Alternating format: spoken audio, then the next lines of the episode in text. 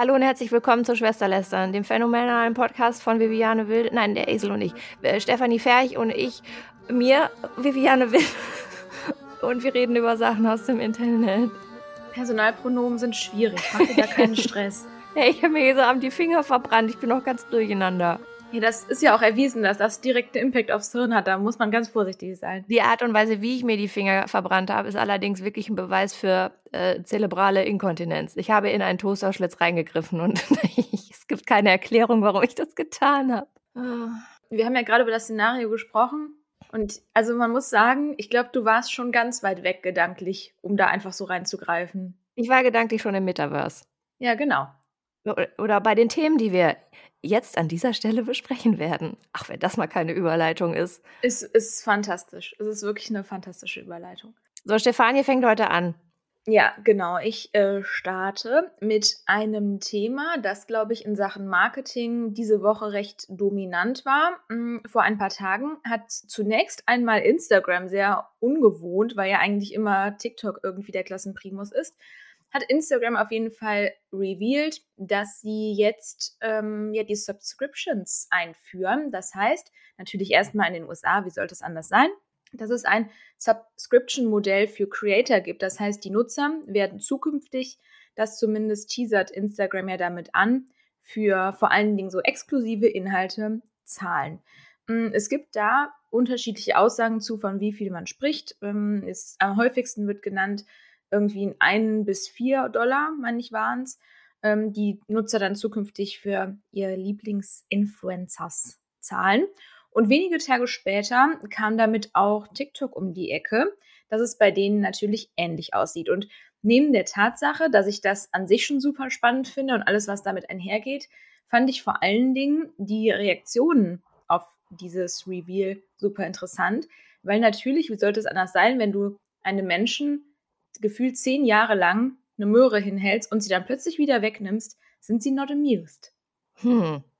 Aber man muss ja dazu sagen, also Instagram und TikTok ziehen ja dann OnlyFans und Twitch hinterher, die, bei denen das ja schon komplett etabliert ist, dass man für Content ein, zwei Taler hinlegt.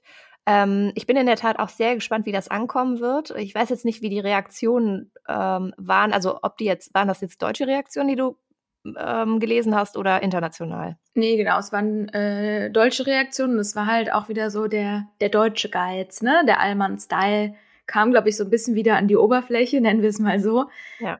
Hm, ja, jetzt soll ich dafür auch noch zahlen. Stimmt, wo ja sonst in Deutschland schon recht wenig ähm, wenig kostet. Ne? Ja, wir sind ja alle sehr verwöhnte Kartoffeln. Ne? Ja, genau. äh, Krankenversicherung umsonst, Medien umsonst, Lebensmittel fast hinterhergeschmissen, Bildung umsonst. Warum soll man dann jetzt für seinen Influencer zahlen? So. Ich, ich finde das ja sehr spannend. Ich frage mich, was das verursachen wird oder was das bedeuten wird für das Thema Werbepartner.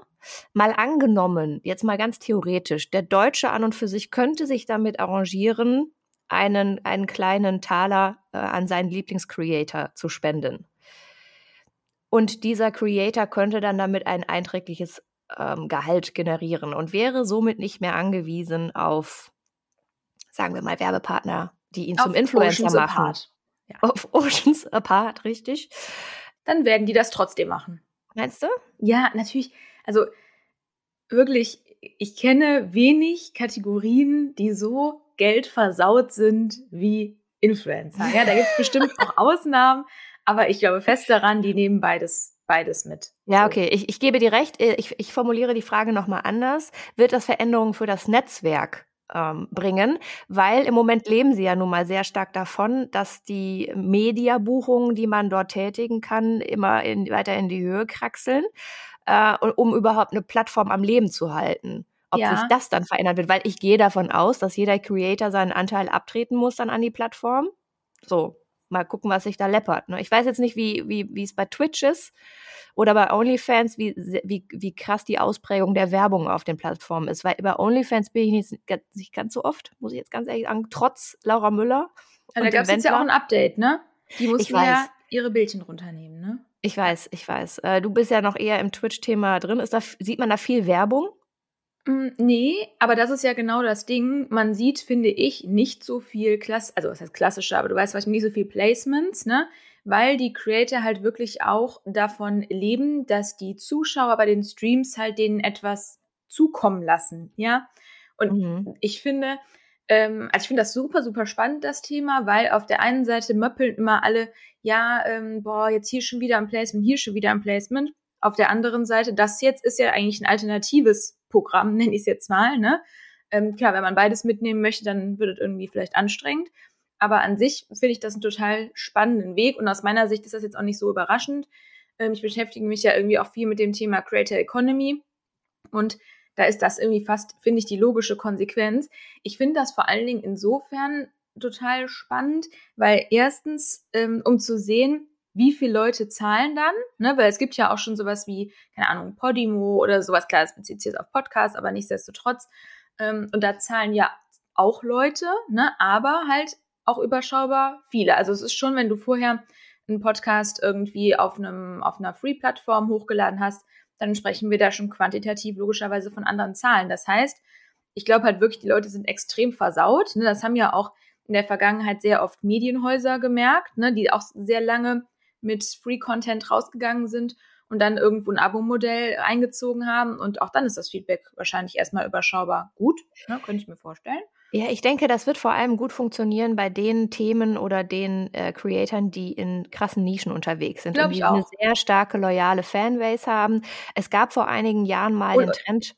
Ja. ja, oder bei anderen dann vielleicht auch wieder über die Masse. Ne? Also wenn du, könnte ich mir vorstellen, wenn du dann jemand bist mit, keine Ahnung, 1,5, dann kommt ja allein schon durch die Quantität vorausgesetzt die, vorausgesetzt die äh, Follower sind volljährig. Vor allem, also du musst ja, du, ich glaube nicht, dass das bei Creatoren funktionieren wird, wo, sagen wir mal, 75 äh, Prozent der Follower 14 Jahre alt sind. Die, die Eltern werden denen einen Vogel zeigen. Also ihr muss ja erstmal eine Bankverbindung und alles da reinballern. Ja, ne? das stimmt, aber man muss auch sagen, der Altersdurchschnitt bei Instagram ist nicht 14, ne, sondern halt wirklich schon was älter.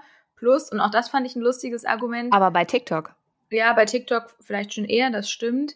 Aber was ich halt mega lustig fand, dass wirklich einige auch so gesagt haben, ja, boah, ich finde das auch irgendwie voll ähm, ungerecht, dass dann so junge Leute, keine Ahnung, 18-Jährige zur Kasse gebeten werden. Wo ich mir denke, ganz ehrlich, gefühlt läuft fast jeder 18-Jährige mittlerweile mit so einem Gucci-Pullover in der Gegend rum, wo wir beide uns erstmal schwer überlegen würden, ob wir so viel Geld ausgeben. Dann wird er wohl zwei Euro aufbringen können, um ja. seine Creator da zu unterstützen. Ja, und ich glaube, es sind auch vor allem die, äh, die sich beschweren oder als Stellvertreter beschweren in der Marketing-Bubble, äh, die sich früher einmal die Woche Bravo gekauft haben. Ja. Nee, ist wirklich so. es ist so. Ja, was ich noch sagen wollte, es gab halt vor ein paar Jahren den Trend bei YouTube, ähm, dass, äh, dass YouTuber, die jetzt nicht die fette Kohle hatten, aber eine treue Followerschaft, äh, die haben dann bei Amazon quasi sowas wie einen Hochzeitstisch gemacht oder wie eine Wunschliste. Und die Follower konnten denen dann die Sachen kaufen und Stimmt. an deren äh, PO-Box senden. Und das ist ja so sehr geldwerte Mittel. Mhm. Aber im Prinzip ist das das Gleiche. Und das hat, glaube ich, sehr, sehr gut funktioniert für manche. Ja, also wie gesagt, ne, bei Twitch funktioniert es ja auch schon seit Jahren. Deswegen ähm, nochmal der Appell übrigens an die eine oder andere Marke, sich vielleicht auch mal mit einer Plattform wie Twitch auseinanderzusetzen, was nicht heißt, dass man sie als Marke direkt nutzen muss, aber einfach mal, um in diese Sphäre ähm, einzusteigen.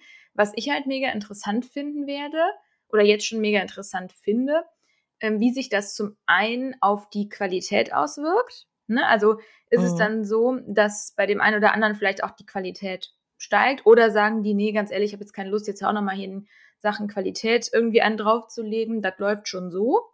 Ich glaube, das können die sich da nicht leisten. Ja, eben, ne? Das ist so ein bisschen, mhm. das ist so ein bisschen die Frage.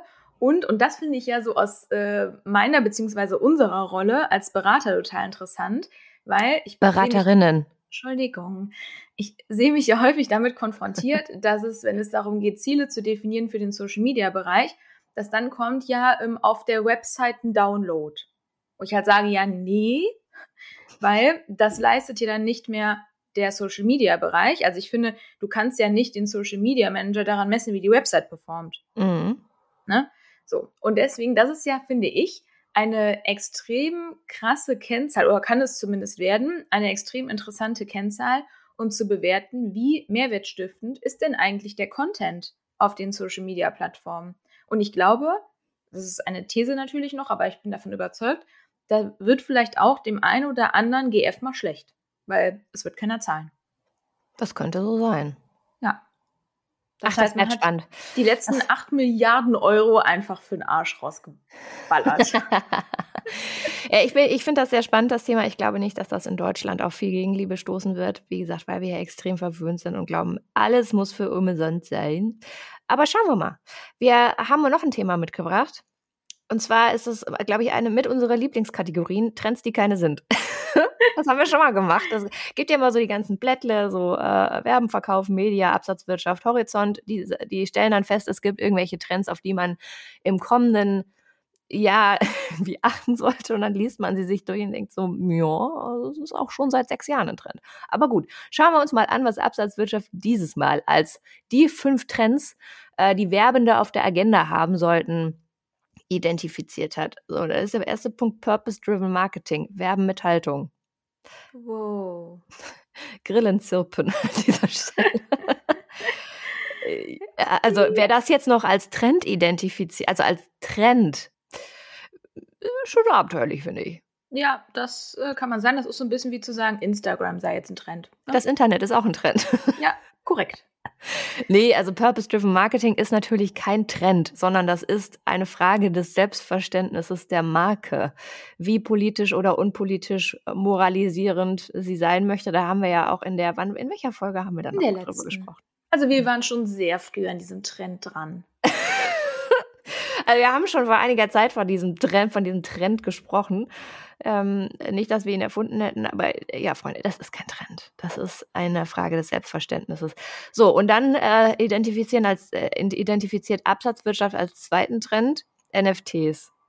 Non-Fungible Tokens, Werben mit Krypto-Hype. Ich finde es auf der einen Seite super spannend, welche Marken sich hier wirklich als Vorreiter irgendwie herauskristallisieren und damit eine Pionierstellung einnehmen.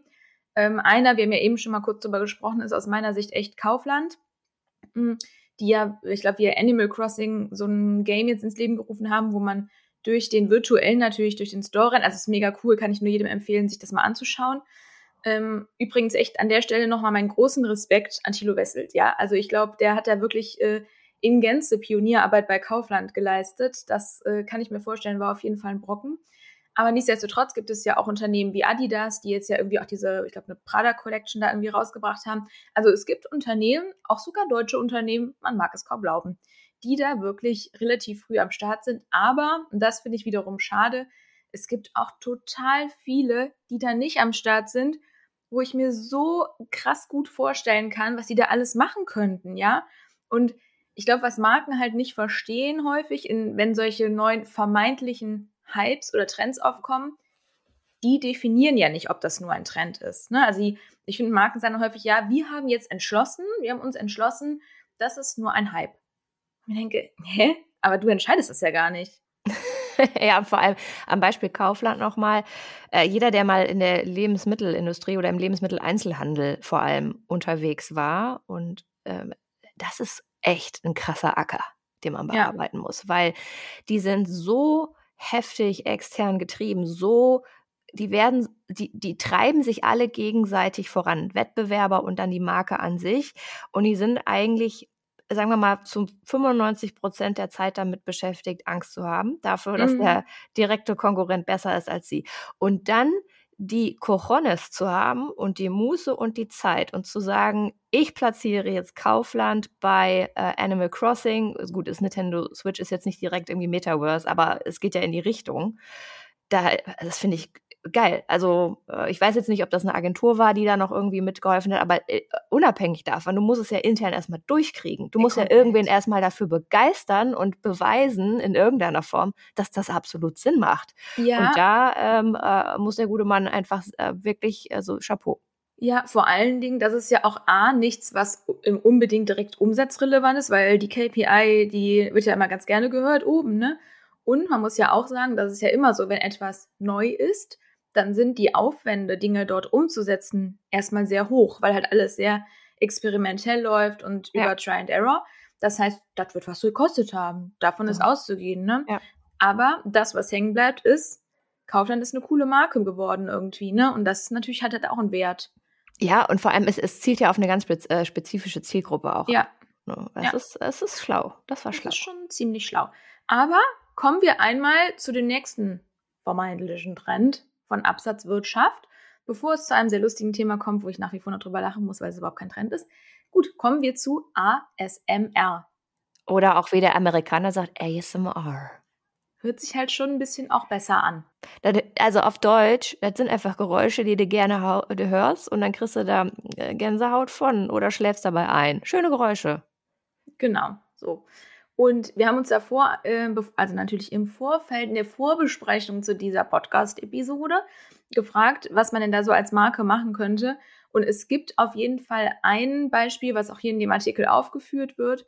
Hm, das Beispiel von dem Oddly IKEA-Video, in dem eine Influencerin die akustischen Eigenschaften von IKEA-Produkten demonstriert. Stelle ich mir sehr witzig vor, muss ich mir gleich mal anschauen. Aber stimmt schon, da wagen sich bislang noch nicht so wahnsinnig viele Marken irgendwie gefühlt dran, oder? Ich, äh, in Deutschland zumindest ja. nicht. Äh, nee. ASMR ist jetzt aber auch gar nichts Neues, also wirklich gar nichts Neues. Das ist auch schon mindestens sechs Jahre alt, das Thema. Ähm, äh, ist, ich weiß gar nicht genau, wo der Ursprung war. Ich habe zumindest die amerikanischen YouTuber vor allem, es ist auf YouTube entstanden, ähm, da als, ähm, als erste erlebt, die das gemacht haben und sich auch wirklich hochqualitative Mikrofone gekauft haben ähm, mit, mit dualem, also Dual Sound, dass du das rechte Ohr oder das linke Ohr stimulieren konntest und dann mit, ob es jetzt Rasierschaum, Essgeräuschen, ähm, äh, mit den Fingernägeln über was drüber äh, kratzen ist, da ist alles dabei. Und in der Tat, bei diesen etablierten YouTubern vor allem, die im ASMR-Bereich sehr erfolgreich sind, haben sich äh, Lebensmittelhersteller ähm, als Werbepartner herauskristallisiert, die dann eben die Sachen zusenden. Aber auch, ich glaube, Gillette hat da auch mal da was gemacht, weil Rasierschaum wohl so eine ganz schöne Eigenschaft hat und sich besonders schön anhört in den Ohren einiger. Ähm, es gibt natürlich die Möglichkeit, als äh, Produktmarke sich dazu platzieren und demjenigen, der den Content produziert, die Produkte zur Verfügung zu stellen, mit denen er dann schöne Geräusche macht. Aber du könntest natürlich als Marke selber Creator sein Voll. und mit deinen Produkten schöne Geräusche machen. Also, aber das auch wieder als Trend zu bezeichnen, I don't know. Es ist halt nicht, es ist vielleicht in Deutschland noch nicht so kommerzialisiert oder auch sehr nischig noch. Insgesamt ist das Ding aber schon echt lange am Start.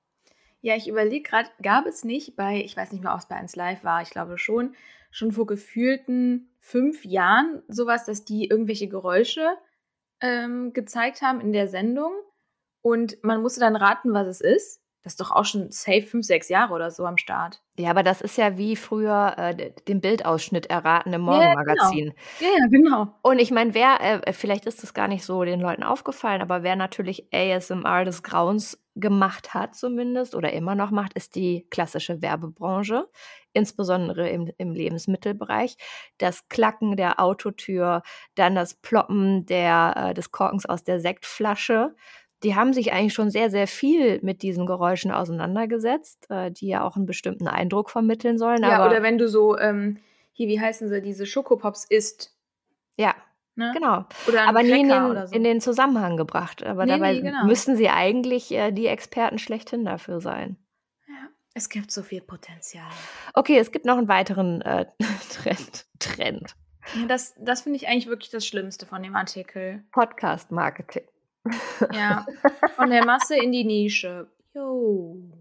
Ja, Podcast, ähm, wie gesagt, es ist jetzt auch nichts Neues mehr. Podcast, ich weiß jetzt nicht, was Sie als Podcast-Marketing da ähm, genau verstehen, ob das die Platzierung von Werbeinhalten in Podcasts ist, also Native Placements, oder dass eine Marke selber einen Podcast macht. Aber warte, Sie meinen ja mit aus der Nische in den Mainstream, dass Podcast vorher so ein Nischenthema war und jetzt halt so für die Masse kompatibel ist. Und ich meinte das eher aus einer inhaltlichen Perspektive. Ne? Also, dass man eher von so dem Anspruch, die breite Masse anzusprechen, eher ein Nischenthema bedient. Beides so. erfüllt aber nicht den Anspruch eines Trends. Mhm. Ja, und vor allem, was soll das denn aussagen? Also ich, ich, ich war bei so vielen Kunden und Marken unterwegs, die dann irgendwie hektische Pusteln gekriegt haben, sie müssten jetzt irgendwas mit Podcast machen. Native Placements in einem Podcast sind wahnsinnig teuer das Punkt eins. Und meistens passt es noch nicht mal richtig gut. Und selber einen Podcast zu produzieren, geht auch für viele nicht.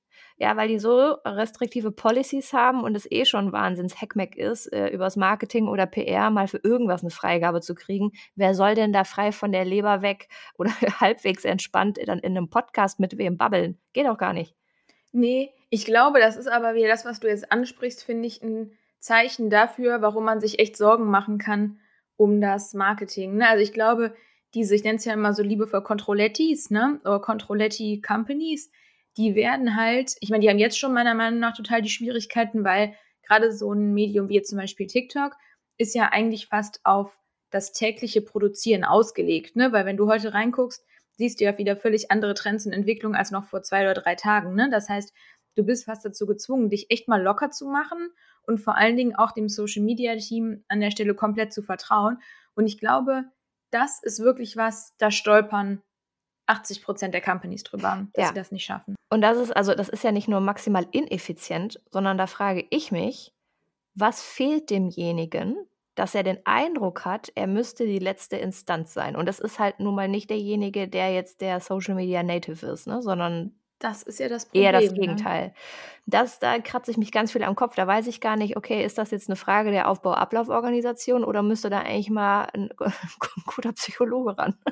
ja, das ist immer, ich weiß, das ist ein bisschen hart der Spruch, aber ein Blinden über Farben reden, ne? Ja. Es ist, wenn sich jemand nicht da auffällt, ich könnte jetzt ja auch nicht beurteilen, ob irgendwas gut gestrickt ist.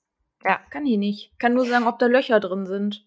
So, und dann kommen wir jetzt zum letzten Trend und ich muss sagen, da kriege ich schon äh, also da kriege ich echt Pickel äh, im Hirn, wenn ich die Überschrift lese, Metaversum, das unentdeckte Werbeland. Also es überrascht mich ja jetzt nicht, dass Absatzwirtschaft das so schreibt, aber dass sofort, sofort die ganze Marketing-Bubble bei etwas mehr oder weniger Neuem sagt, oh, wuck, da können wir jetzt auch wieder Werbung schalten. Das war genauso wie, weil als Facebook neu war, als Instagram da war, geil, da können wir unsere Werbung platzieren ich krieg, ich kann das, ich kann das nicht mehr hören und auch nicht mehr lesen. Nee, ich finde, das Schlimme daran ist, also ich finde, wenn sich Marken damit beschäftigen, finde ich persönlich richtig, aber nicht so. Ja, also ich glaube, das ist halt das, was mich daran so stört. Ähm, ich gucke jetzt ja auch gerade im Zuge des Retreats da oder beschäftige mich da total viel mit. Und das Metaverse ist ja mehr als eine, also deutlich mehr als eine Plattform. Ja, also ich glaube, die verstehen teilweise auch den ganzen Horizont nicht und versuchen dann einfach nur als Marke jetzt mal gefühlt Sichtkontakte abzusahnen. Aber so kann man ja gar nicht da dran gehen. Das ist ja eine, das heißt ja nicht umsonst Web 3. Es ist ein völlig neues Verständnis und das kriegen die halt nicht hin. Und entweder sie sagen dann, um selbst drauf klarzukommen, ich glaube psychologisch, ähm, ja, nee, das ist nur ein Hype, ne? Einfach wieder Schublade auf, rein, Schublade zu. Oder sie sagen, ja, ja, dann müssen wir jetzt mal gucken, wo wir da unser Logo reinpacken können. Ja, auch dass das Marketing ja offensichtlich immer noch als Werbung verstanden wird. Ja, genau. Ja, das, das, ja, ist, genau. Das, das ist für mich eigentlich die größte Krux an der Sache. Das sagt so viel darüber. Das ist eine Selbstoffenbarung. Ja, das, das ist eine absolute Selbstoffenbarung. Marketing ist gleich Werbung. Das ist furchtbar. Das, also es tut mir in der Seele weh, sowas zu lesen und zu hören, da offensichtlich absolut nicht verstanden wurde was Marketing, sagen wir mal, spätestens seit ein paar Jahren nicht mehr ist. Ne, ja, es geht so. nicht um Werbung. Es das, geht um die andere Seite des Marktes. Deswegen heißt das Wort Marketing. To market. Es auf den, mit dem Markt.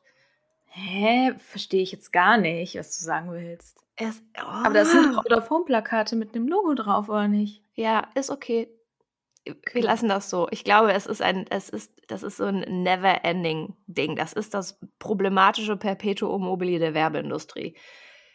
Du das wirst es, es, du wirst es ihr nicht klar machen können, solange es einfach noch diese, die, sagen wir mal, der, die Leute der in Anführungsstrichen alten Schule gibt, die ihre ihre, weiß ich nicht, ihre, ich will ja gar nicht sagen Saufkumpanen, aber ihre engen Freundschaften zu den Konzernleitungen und Marketern dieser Welt pflegen, wird sich diese Annahme, dass Marketing gleich Werbung ist, nicht verändern. Die nee. müssen leider erstmal alle weg. Ja, das ist wirklich so. Generationenwechsel ist echt highly needed. Ja, und äh, also der Generationenwechsel, der dauert halt noch, ne? Also die sind halt vielleicht schon alle 50, 60 und älter, aber die, die, die halten sich ja hartnäckig. Ja, das ist wirklich so. Das, das, das stimmt wirklich. Ich bin halt mal so drauf gespannt, oder was ich halt auf der einen Seite eine super spannende Position finde, auf der anderen Seite finde ich es so krass energieraubend, wenn du dann der oder diejenige bist, die dann da neu reinkommt, ne? Und dann den Älteren ja aber trotzdem noch überzeugen muss. Und wenn ich wirklich eins gelernt habe in den letzten zwei Jahren, dass ich niemanden mehr von irgendwas überzeuge. Hm. Entweder die Leute haben Bock drauf und sehen das Potenzial oder sie lassen es besser, weil dann sind sie eh nicht ready dafür. So. Das stimmt. Und ich muss aber auch sagen, es ist, ohne da jetzt wirklich äh, so klischeehaft, äh, so femmäßig unterwegs zu sein, es ist halt schon noch mal eine Herausforderung für eine junge Blondine. Ja, es ist so. Einem 65-jährigen Konzern-CEO diese Sachen zu erklären. Das ja. ist, also du, du kannst Recht haben, wie du willst. Du kannst die KPIs, die Beweise, die was auch immer haben, noch und nöcher. Das wird so nicht funktionieren. Nee. Und ich glaube, ähm, da, da kann das, also da braucht es einfach noch mal, da kannst du wirklich die Zähne ausbeißen. Ja. Ja. Und danach bist du der Krabitz. Bist ja, da bist ja, du die. Die war ja schon anstrengend, also. Ja, genau, die war ja schon anstrengend, genau. Die war so, war schon ein bisschen zickig, die Frau Wilde. Mhm. Ja, Ach nee, genau. Immer wieder schön. So, wir werden da mal mit unserer, wir werden da mal mit unserer Lead-Agentur drüber reden. Mhm, mach ja, mal. Genau. Wir rufen die gleich mal per Fax an. Ne? So, apropos zickig, nee, das weiß ich gar nicht jetzt zickig. Apropos nee. Männer. es gibt Neues von Julian Reichelt. Julian Reichelt wollen wir ganz kurz porträtieren, nur für den Fall, dass irgendwer den nicht kennt. Aber aufpassen, ne? Da kommt ganz gerne mal die äh, Rechtskeule, ne? Ja, pass auf, dann formuliere ich das jetzt so, dass ich mich nicht in die in Schwierigkeiten bringe.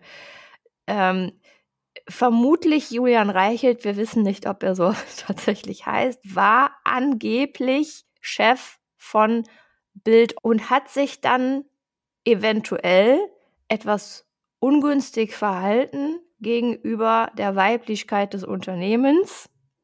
Mhm. Äh, und wurde daraufhin eventuell, aber das muss nicht damit zusammenhängen. Wir sagen nochmal in dubio pro reo, ne, so zwischendurch einmal.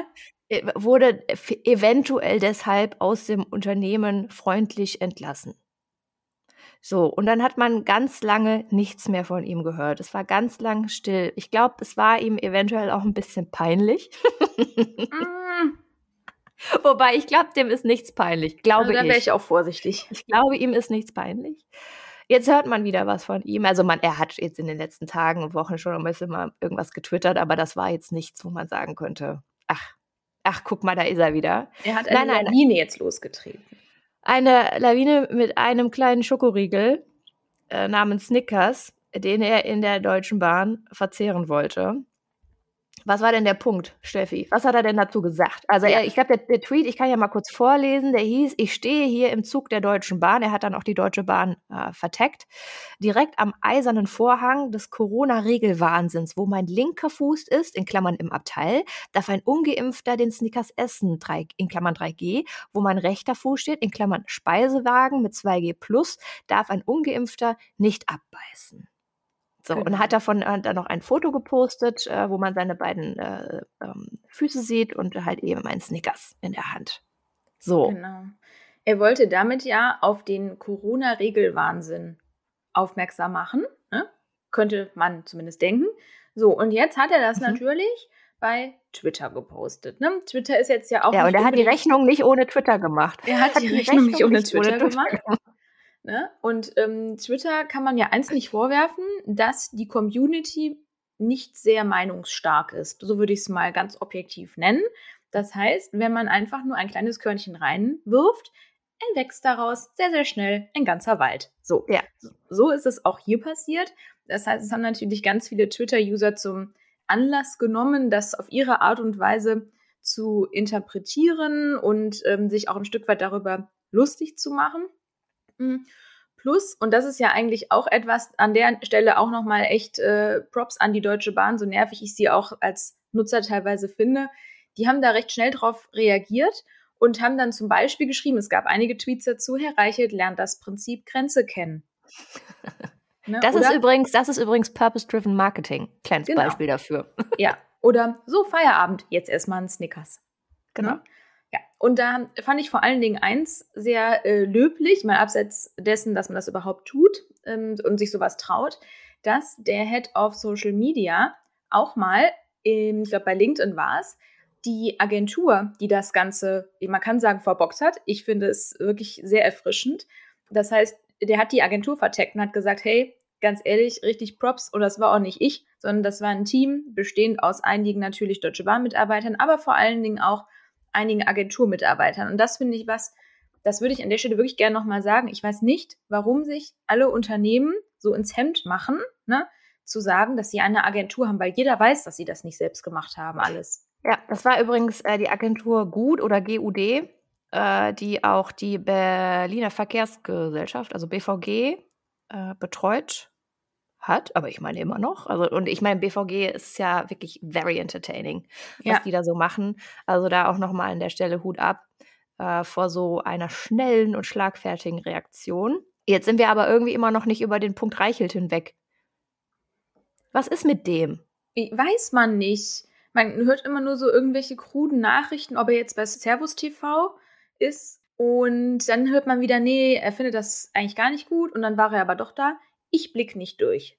Die Frage ist auch, wer möchte sich denn einen Reichelt in der deutschen Medienlandschaft ans Bein binden? Mal abgesehen von seinen journalistischen Fähigkeiten, die ich an dieser Stelle nicht beurteilen kann. Aber es wird wohl einen Grund gehabt haben, warum man ihn da auch lange gehypt hat bei Springer.